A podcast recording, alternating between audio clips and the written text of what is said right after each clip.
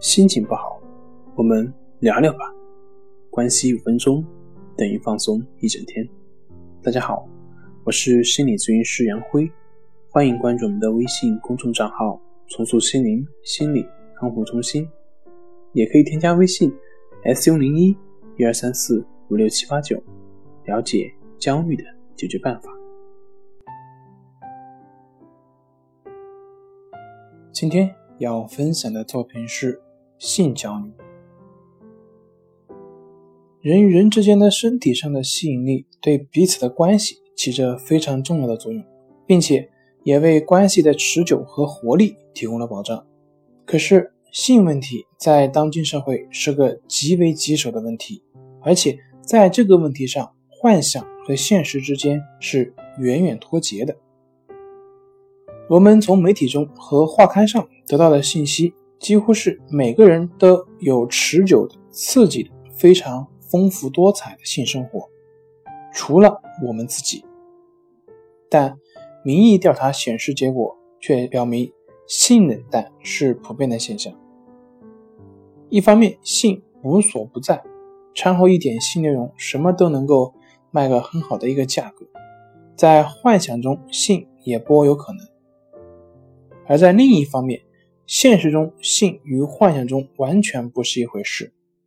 我们必须对媒体中虚构的性和现实的性体验做出区别，两者之间会有明显的差距。此外，女人和男人的性的需求也是不同的。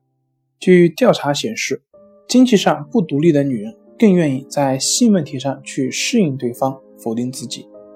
女人们是不是希望通过这种适应获得一些她们指望从性生活中得到的东西，比如亲近、良好的自我价值感、安全？妇女的觉醒是从爱的渴望和现身幻想遭到失望以后开始的，因此现在可以看到缺乏乐趣的现象普遍存在。也正因为如此，结婚超过五年的妇女有婚外关系的。百分之七十六的妇女声称，这是因为丈夫疏远了她们，而百分之二十一的认为原因在于他们在家里面得不到性的满足。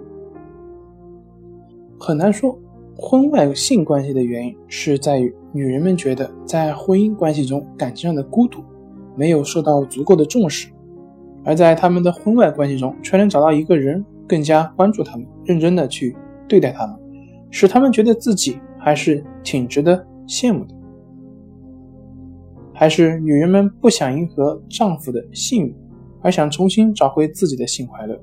性绝对不是夫妻关系中安全之地，而是一个焦虑的多发地带。好了，今天就分享到这里，咱们下回再见。